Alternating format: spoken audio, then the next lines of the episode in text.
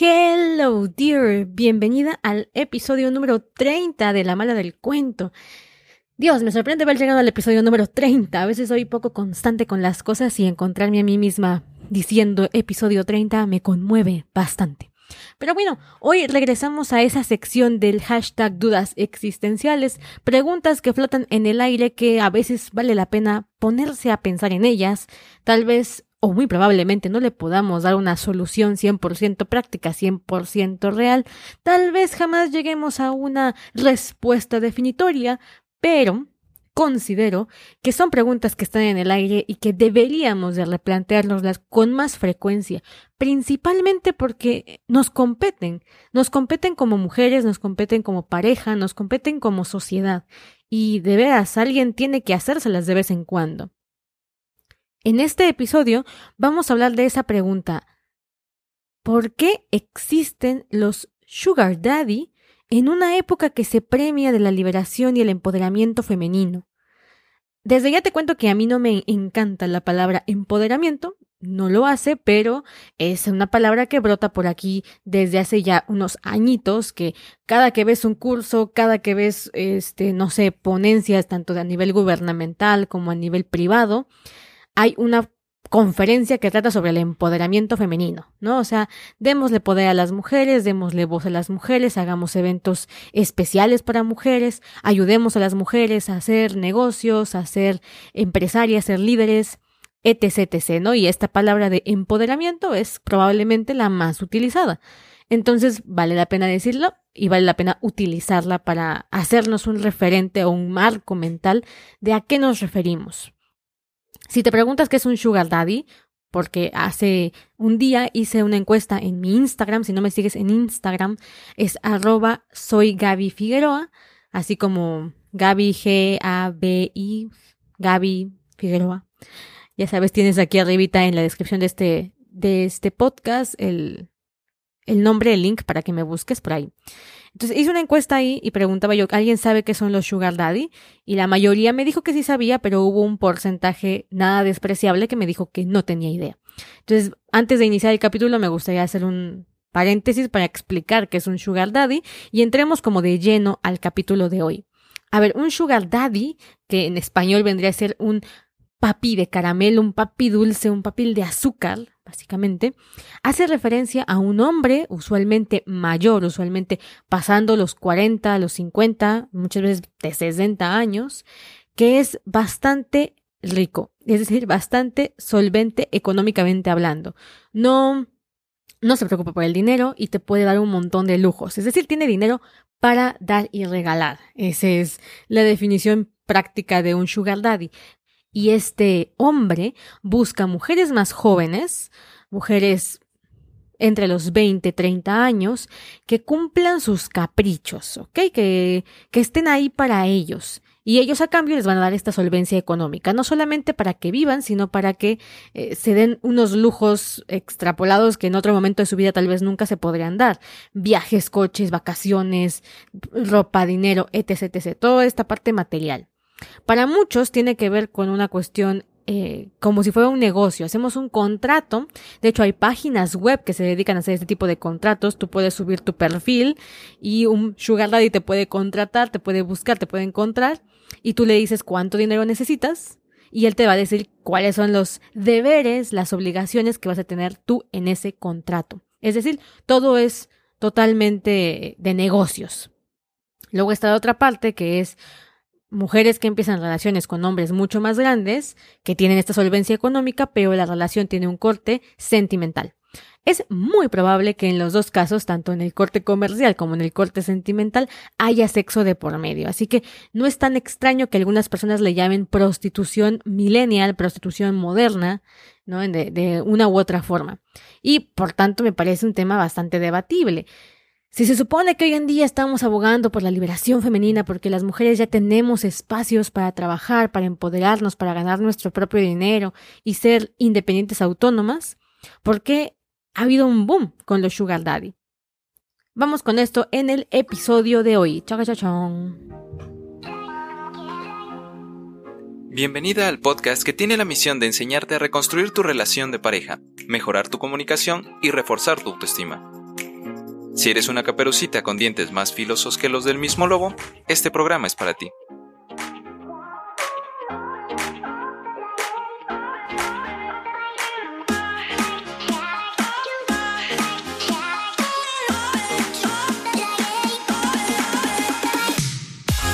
Muy bien. Por si no lo sabes, el movimiento feminista, que ya sabes que de repente aquí tocamos este tema, el movimiento feminista se ha dividido en varias, varios submovimientos, vamos a llamarlo de esta forma, varias alas del feminismo, varias formas de ver la liberación femenina. Y hay unas dos que están bastante contrapuestas, el feminismo radical y el feminismo liberal son posturas políticas. Ojo con esto, porque siempre uno dice, ah, es que lo femenino o lo feminista, todas somos feministas. No, porque el feminismo hoy en día es político, 100% político. Entonces, cuando te unes al movimiento, de cierta manera, empiezas a formar parte de la lucha política que se da probablemente en tu país o en el resto del mundo, que tiene que ver con una ala de derecha o una ala de izquierda. Entonces, bueno, el caso es que en este feminismo, el radical, por ejemplo, ha estado luchando constantemente por abolir la prostitución, es decir, que, que todo el sistema de prostitución caiga, junto con el patriarcado y este el capitalismo, ¿no? Entonces, ellas abogan, ellas dicen, bueno, es que si tú vendes tu cuerpo, estás dando a demostrar que el hombre sigue teniendo propiedad sobre ti, que el hombre sigue teniendo poder sobre ti y que eh, tú estás haciendo una, una, transacción con tu cuerpo. Igual por eso no están a favor de eh, los, las rentas de vientre, por ejemplo. ¿No? Mientras que el otro feminismo, el otra ala feminista, dice, bueno, para mí que la prostitución está bien, mientras se regule, mientras se vuelva legal, mientras haya, como podemos decirlo, contratos laborales y que se haga una, un, un negocio más, pero legalizado, formalizado y no lo que tenemos hoy en día que son proxenetas o, por ejemplo, lo que antes en México se conocía como trata de blancas. Entonces, no es un tema para nada este, sencillo de abordar, es un tema con muchas aristas la prostitución y siempre está el debate entre las que se prostituyen por gusto, ¿no? Que, que son las menos, claro está, pero que existen, y las que están siendo prostituidas por eh, amenazas, por parejas violentas, por etcétera, etcétera, ¿no? Ciertas circunstancias que las llevaron a dedicarse a la prostitución y muchas de ellas tienen que ver con secuestros, que es lo peor que lo que puede pasar en, en el mundo de la prostitución, es este rollo de los secuestros. Entonces, bien, trabajos forzados. Pero en el caso de los sugar daddy, pues sí podríamos abordarlo en un término de prostitución porque la mujer eh, recibe dinero por servicios que van desde lo sexual hasta el acompañamiento, diversión, etc. ¿No? En algunos casos es un servicio formal, como te decía yo, este, existen estas páginas en las que tú puedes subir tu perfil y de hecho se hace un contrato con esa con ese sugar daddy en el que se estipula el dinero que te va a dar, lo que te va a dar y lo que tú le tienes que dar a cambio. Y en el caso hay otras donde se manifiesta como forma de relación romántica, ya sea que seas la amante porque usualmente este tipo de hombres están casados, ya tienen una relación primaria, ya sea que seas la amante o que seas la pareja principal, pero hay una diferencia bastante grande de edades y que uno desde externo, eh, uno que no está en la relación puede decir, bueno, probablemente esté con ese hombre por su dinero. Y cuando decimos esto de esté con ese hombre por su dinero, inmediatamente le damos un toque negativo, ¿no? O sea, asociamos este rollo de recibes dinero por una relación romántica, eso es malo. Desde ahí ya, ya le pusimos encima el velo de esto no está bien. ¿Por qué?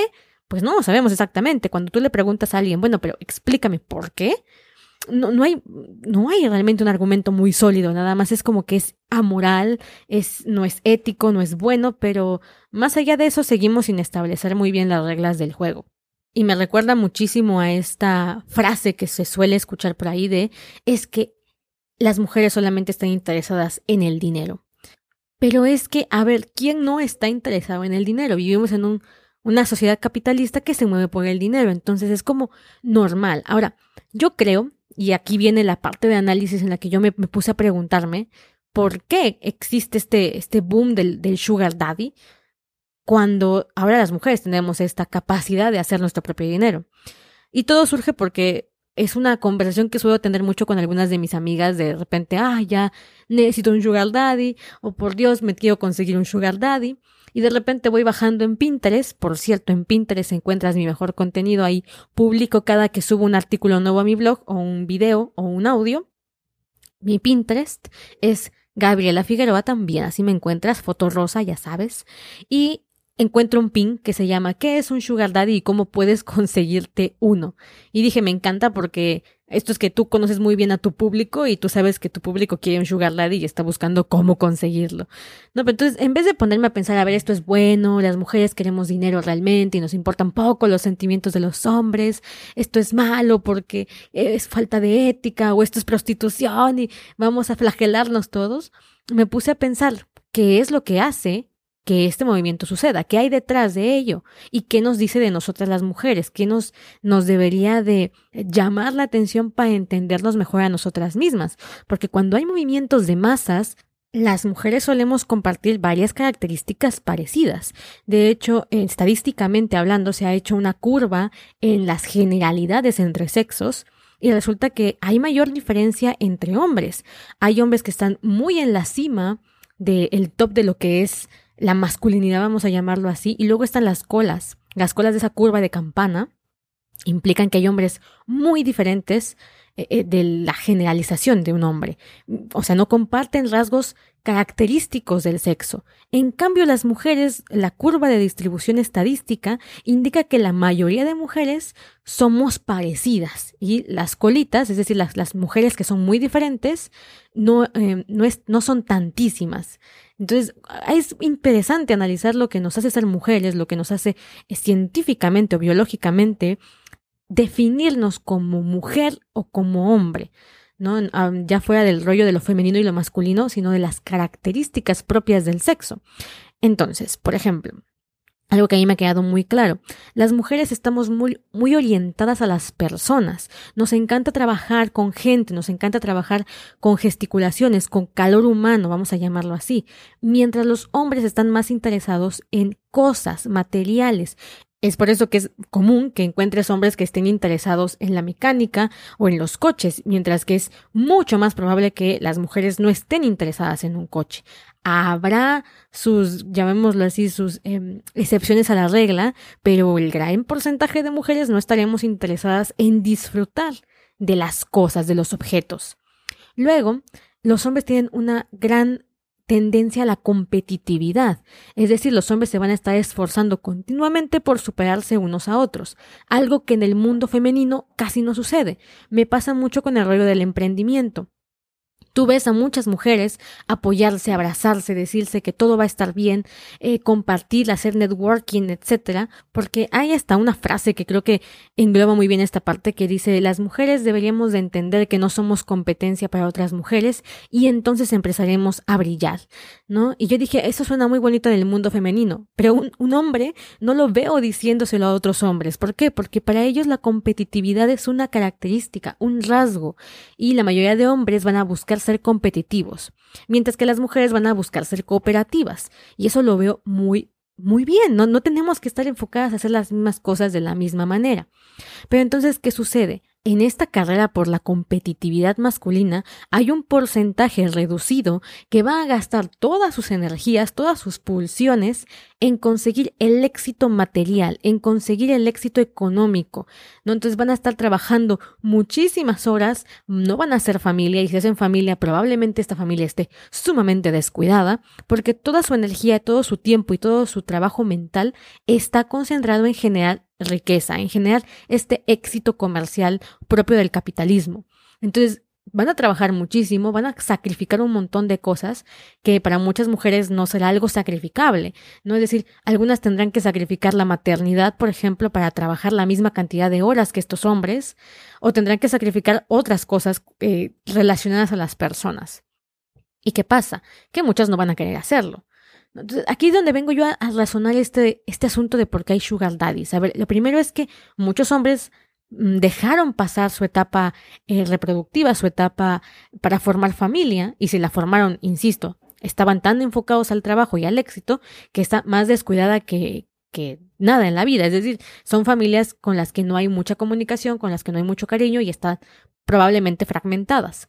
Entonces tienen el éxito económico, ¿Y el éxito económico en qué se traduce? Porque a las mujeres, como bien te decía yo hace rato, que decimos que es malo que les, le interese el dinero, ¿no? Que por qué somos unas interesadas. Bueno, no es el dinero en sí, es la capacidad de protección que genera el dinero.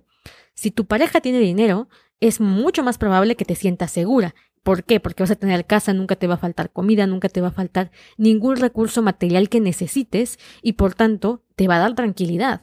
Y esto es también biológico. Las mujeres en la época de las cavernas nos dedicamos a la caverna, mientras que los hombres se dedicaban a la caza, a cazar, a salir al exterior, a poner su vida constantemente en peligro. Por eso también desarrollaron características competitivas y agresivas, mientras que las mujeres desarrollaron características cooperativas. Entonces, la verdad yo pienso que la mujer fue muy inteligente. la mujer dijo, mira, yo cuido a los niños, yo hago que esta caverna sea un lugar agradable para que tú vuelvas, yo procreo la vida, la mantengo y tú te encargas de darme protección y seguridad. Ese es nuestro trato. Tú expones tu vida, tú te pones en riesgo y yo aquí me la paso muy bien. A lo largo de los años esto fue decayendo en un sistema tiránico, ya lo hemos visto, eh, esta, situación de yo doy una parte como mujer y el macho da una parte como hombre, yo doy tranquilidad, confort, eh, vida, él da seguridad, protección, este, fuerza, ¿no? Agresividad ante la eh, protección, básicamente. Pero ¿qué pasa? Bueno, con los años este sistema se fue desarrollando a una manera tiránica en la que el hombre obtuvo el poder y la mujer encontró muchísima sumisión y poca voz y se volvió un ente vacío, una cosa invisible, nula en la política de, los, de varios países, de varias sociedades. Era ninguneada porque se le consideraba como débil. Este fue el, el desarrollo que, siguió esa cronología de mujer se queda en casa, hombre sale a cazar. Y como ya vimos, socialmente ya se hizo un gran avance en esa materia, igualdad de posibilidades, igualdad de oportunidades, ya vamos muy bien encaminadas por ahí. Ahora, el empoderamiento femenino ha tenido que ver con hacer cosas, ¿no? De estar en casa, de eh, mantener o ser mantenidas por los hombres del hogar, porque esa era la sociedad tradicional. El hombre proveía, la mujer eh, gestionaba las cosas dentro de casa. Ahora que nos dan la posibilidad de gestionar nuestros propios ingresos, también nos hemos enfrentado a una realidad que no es nada agradable, a una lucha constante por el ingreso de todos los días, por sacar el pan de cada día, diríamos aquí en México. Este empoderamiento femenino también nos ha costado algo y nos ha costado este, este constante trabajo. ¿Qué pasa? Bueno, los trabajos mejor pagados son los trabajos orientados a las cosas. Yo recuerdo que cuando era chica, bueno, más joven, y me puse a revisar las carreras mejor pagadas, porque quería elegir una carrera que generara dinero, pues eran cosas como eh, ingeniería petrolera, químico petrolero, eh, bueno, o sea, carreras que no tenían absolutamente nada que ver con mis intereses. O sea, dije, ni porque aquí pudiese ser dinero, estudiaría esto. Y no es porque le huya las matemáticas o por... No, es porque simplemente no estoy orientada a ese tipo de carreras. Me resultan tan poco atractivas que, que no, ni siquiera me veo ahí. ¿Okay? Entonces yo elegí una carrera orientada a personas antes de saber que las mujeres estábamos orientadas a personas. Entonces, si tú te quieres dedicar a algo que te apasiona, que te gusta, que es poco redituable, porque en el contexto en el que estamos, las carreras mejor pagadas están orientadas a, a lo que produce más dinero, pues necesitas a alguien que te mantenga. y yo lo platico con mis amigas y creo que es una conversación muy sincera de decir, güey, si a mí alguien me mantuviera, yo me dedicaría a lo que me salía de un ovario. ¿No? Yo, por ejemplo, eh, eh, trabajaría totalmente dedicándome a la escritura sin importarme absolutamente cómo llegan mis ingresos porque tendría a un hombre que produce mis ingresos. Eso, eso, es, eso es cómodo, vamos a ser francas, eso es muy cómodo y en realidad es bastante positivo para una. Imagínate poder dedicarte a algo sin tener que estar preocupada por el dinero porque la protección ya la tienes garantizada. Ahora también pasa que elegimos mal pareja o elegimos hombres tiránicos que en este abuso de poder, al no tener los otros ingresos, se convierte en un, eh, un abuso de autoridad, ¿no? Una desigualdad dentro de la pareja. Lo bueno es que antes esa desigualdad estaba impuesta, la mujer no podía trabajar, la, mujer no tenía educación y por tanto no tenía forma de escapar de esa relación tiránica. Hoy en día es posible, es decir, tú puedes salir, hacer tu vida, hacer tu dinero y vivir como tú puedas vivir, ¿no? Pero bueno, es una realidad que es más cómodo y yo creo que por eso existen los sugar daddy. Dices, vale, yo intercambio eh, el sexo, la diversión, el tiempo con una persona que me garantiza la seguridad, que me garantiza que voy a estar bien, que la voy a pasar bien, que voy a disfrutar y no encuentro nada malo en ello, ¿no? Podemos hablar muchísimo sobre la entrega, el compromiso, si esa es una relación de pareja que va a rendir frutos, esto es, vamos a decirlo así, eh, una relación en la que sean iguales, pues tal vez no, es probable que no, pero no va a faltar seguramente una historia de amor en la que encontremos que en efecto ambos se la viven muy bien, son una pareja interesantísima que se, se volvieron así por una cuestión de yo tengo la solvencia económica y tú tienes la juventud que yo dejé de lado cuando hice toda esta solvencia económica y creo que esto es también una cuestión de, de, las prioridades que uno toma, ¿no? Es decir, muchas mujeres se preguntan por qué no están en puestos de superliderazgo, y es que a veces el camino que hay que recorrer para llegar a esos superpuestos de liderazgo es extremadamente agotador, solitario, competitivo, estresante, ¿no? Y a veces platico con mis colegas, con mis, con mis amigas, ¿no? De repente hice esta encuesta en Instagram que te contaba, y alguien me decía, este, Gaby, por cierto, la que entrevistamos hace unos capítulos para la cuestión de eh, qué hacer después de perderte, que fue una entrevista que tienes aquí en unos episodios anteriores,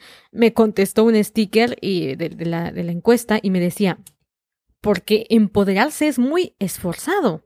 Y es toda la verdad, yo creo que eso engloba perfectamente este rollo, es una constante de, de, de, estar pensando, de estar trabajando, de estar, y no es que seamos flojas, esto también quiero dejarlo en claro, es que yo por ejemplo veo a mis amigas que son más grandes, 40, 38, y están en proceso de querer hijos, y la vida se les hace bolas. No es como, es que tengo un negocio propio, es que si no genero dinero, ¿cómo voy a tener a mi hija? O tengo a mi hija y la descuido totalmente porque tengo que trabajar, no me da la vida para estar con ella, para estar trabajando, para estar con mi pareja. La vida se me hace un quilombo. Y dices, vaya, si el dinero de una de las partes de la pareja alcanzara, que esto también tiene que ver con los malos sistemas gubernamentales y económicos que tenemos, en donde todo se encarece más y los trabajos se vuelven menos mejor pagados, obviamente antes alcanzaba con el sueldo de una de las partes, es decir, antes una pareja podía vivir con el sueldo de uno solo, hoy en día es complicado, principalmente para la clase mediera, y tienen que vivir con el sueldo de los dos, si no, no alcanza para nada. Pero yo sí le he dicho a Antonio, lo que se os cuento a ustedes, yo dije, no, Antonio, tú ya en unos años tienes que mantenerme para que yo pueda hacer todo esto que me encanta hacer, sin tener que estar pensando si voy a llegar a fin de mes. Y es que es así, a mí me gusta mucho trabajar, pero me gusta trabajar con personas. Me gusta trabajar en estos lugares en los que tienes mucho contacto con la gente, pero a veces no está tan bien pagado como lo que te gustaría que te pagaran. En cambio, encuentras trabajos en los que tú dices, por Dios, hace un montón de dinero, pero se la vive encerrado de 8 de la mañana a 11 de la noche, eh, con un pizarrón, trabajando en una máquina. O sea, muchos hombres están ahí trabajándolo así, pero muy pocas mujeres estamos ahí. Eso también tiene que ver con eh, las mujeres muchas veces pedimos igualdad de salarios, igualdad laboral, que está muy bien, pero de repente te encuentras con oficios, principalmente oficios, en donde hay muy poca mujer. Y dices, esto tiene que ver con el sistema patriarcal opresor.